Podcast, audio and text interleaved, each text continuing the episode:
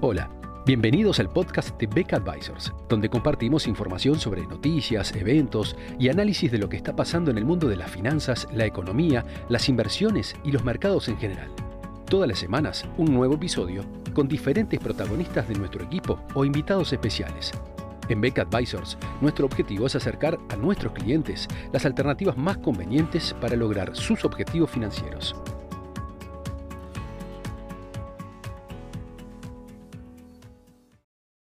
En este inicio de año 2022 vamos a hacer una serie de, audios en los cuales vamos a contemplar lo que consideramos que van a ser los tópicos más importantes del nuevo año y que de alguna manera también van a terminar afectando el funcionamiento de los mercados financieros.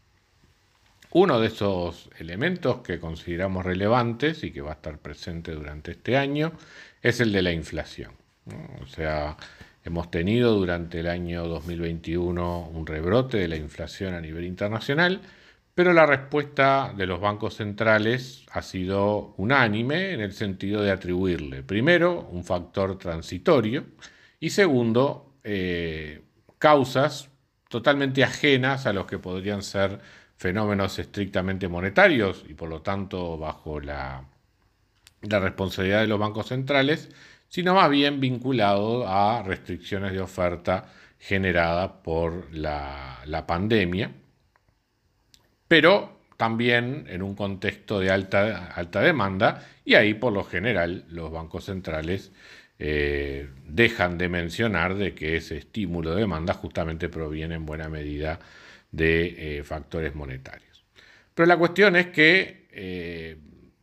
el diagnóstico es ese, o sea que justamente este elemento va a ser transitorio y que va a ir recediendo a medida que eh, la, oferta de mano de obra y las, redes de comunicación, las redes logísticas, las redes de transporte comiencen a normalizarse una vez que también la pandemia eh, vaya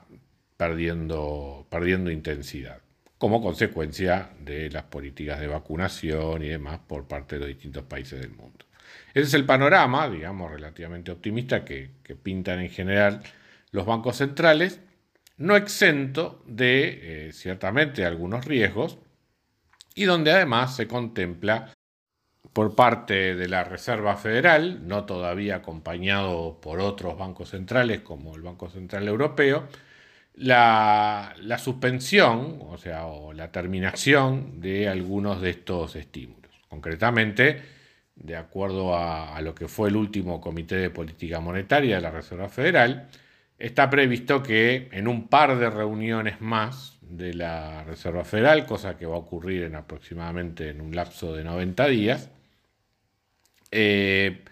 va a terminar el programa de incremento de activos, eh, fundamentalmente valores públicos, por parte de la Reserva Federal. Obsérvese que lo que se termina es el incremento en la cantidad de valores de títulos públicos en poder de la Reserva Federal.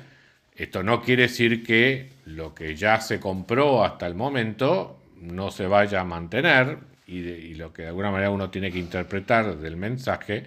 es que la Reserva Federal va a continuar renovando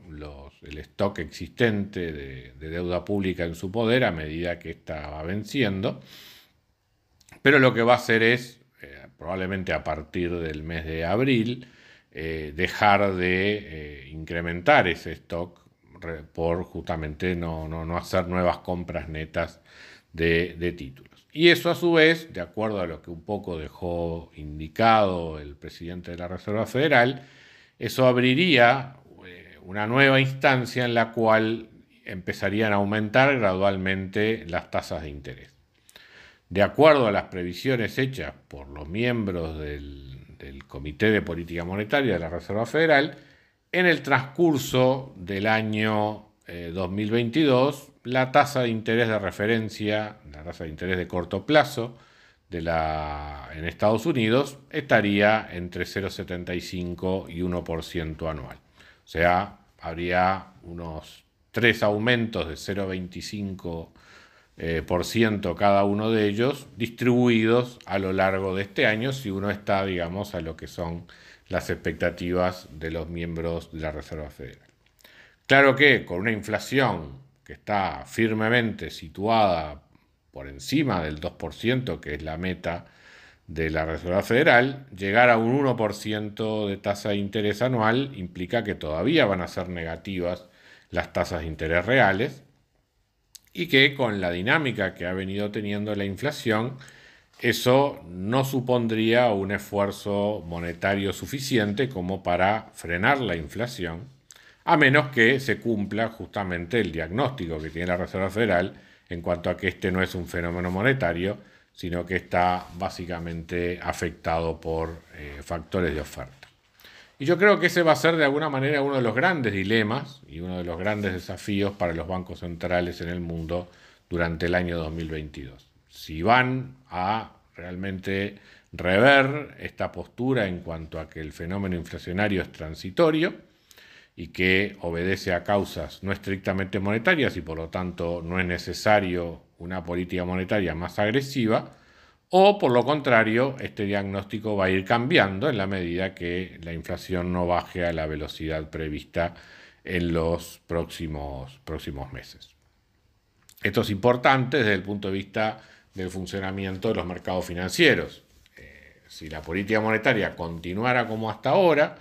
eh, seguramente la, liquidez va a seguir siendo abundante y todo el fuerte crecimiento que han tenido los mercados accionarios en 2020 21 probablemente se repita en 2022. Si hay un cambio drástico en la política monetaria, eso puede implicar una reacción diferente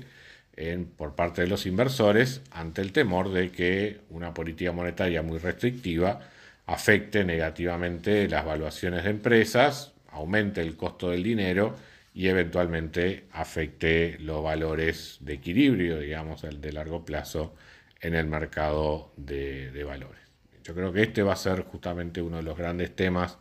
de este año, donde también va a estar en juego, paralelamente a ello,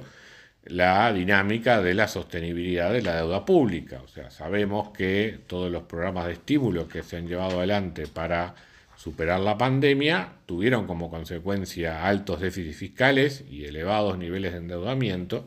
un aumento muy fuerte de la tasa de interés o mayor que el que se está esperando hasta el momento impactaría negativamente en la dinámica de sostenibilidad de la deuda y podría causarle también problemas a la gestión de la deuda pública en varios de los principales países del mundo. Por lo tanto, consigamos que este va a ser el tópico más relevante del año 2022 desde el punto de vista macroeconómico sin perjuicio de otros, ya más de naturaleza geopolítica, que también van a estar influyendo los precios de algunos insumos básicos, como el caso de la energía, durante, este año, pero eso va a ser el tema de, eh, otros, de otros encuentros de este tipo. Muchas gracias a todos por escuchar otro episodio del podcast de Beck Advisors. Te invitamos a compartir este podcast con tus amigos, colegas, dejarnos tus comentarios o reviews y seguirnos en nuestras redes sociales Instagram, Twitter, LinkedIn y también nuestro canal de YouTube. Visítanos en nuestro sitio web becadvisors.com para leer nuestros informes, reportes y conocer más sobre nosotros. Hasta una próxima entrega y muchas gracias.